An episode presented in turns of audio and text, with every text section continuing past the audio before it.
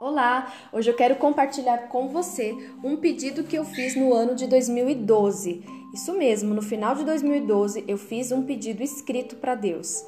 E você vai saber agora, já se passaram 10 anos. O que eu escrevi foi sobre a ansiedade e Asaf. Eu tinha lido no livro de Salmos a vida de Asaf. Asaf faz vários desabafos para Deus e especificamente Salmo 73, ele começa a falar.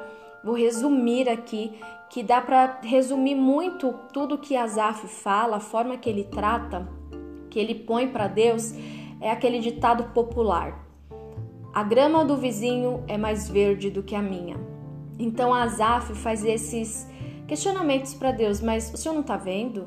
Eu tô aqui e olha como tá o outro. Então Asaf se compara. Asaf, ele fica observando o outro e eu me vi nessa situação. E aí eu me questionei também.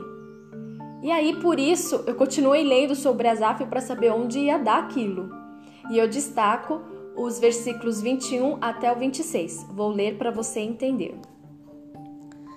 Percebi então que meu coração se amargurou e que eu estava despedaçado por dentro. Fui tolo e ignorante a teus olhos devo ter parecido um animal irracional. E, no entanto, ainda pertenço a ti. Tu seguras minha mão direita. Tu me guias com teu conselho e me conduzes a um destino glorioso. Quem mais eu tenho no céu senão a ti? Eu te desejo mais que a qualquer coisa na terra. Minha saúde pode acabar e meu espírito fraquejar mas Deus continua sendo a força de meu coração. Ele é minha possessão para sempre. Essa foi a conclusão de Asaf. E a minha conclusão que eu escrevi foi: eu concluí que não precisamos saber o que virá, pois o Senhor não nos desampara. Louvar a Deus para mim é viver melhor, e viver melhor é extrair o que há de melhor das circunstâncias da vida. Para 2013, eu quero um coração mais grato. Esse foi o meu pedido. Posso falar para você? 2013 foi um ano de tantas revelações, de tantas notícias tristes para mim. Notícias tristes porque não saíram tão imediatamente como eu queria.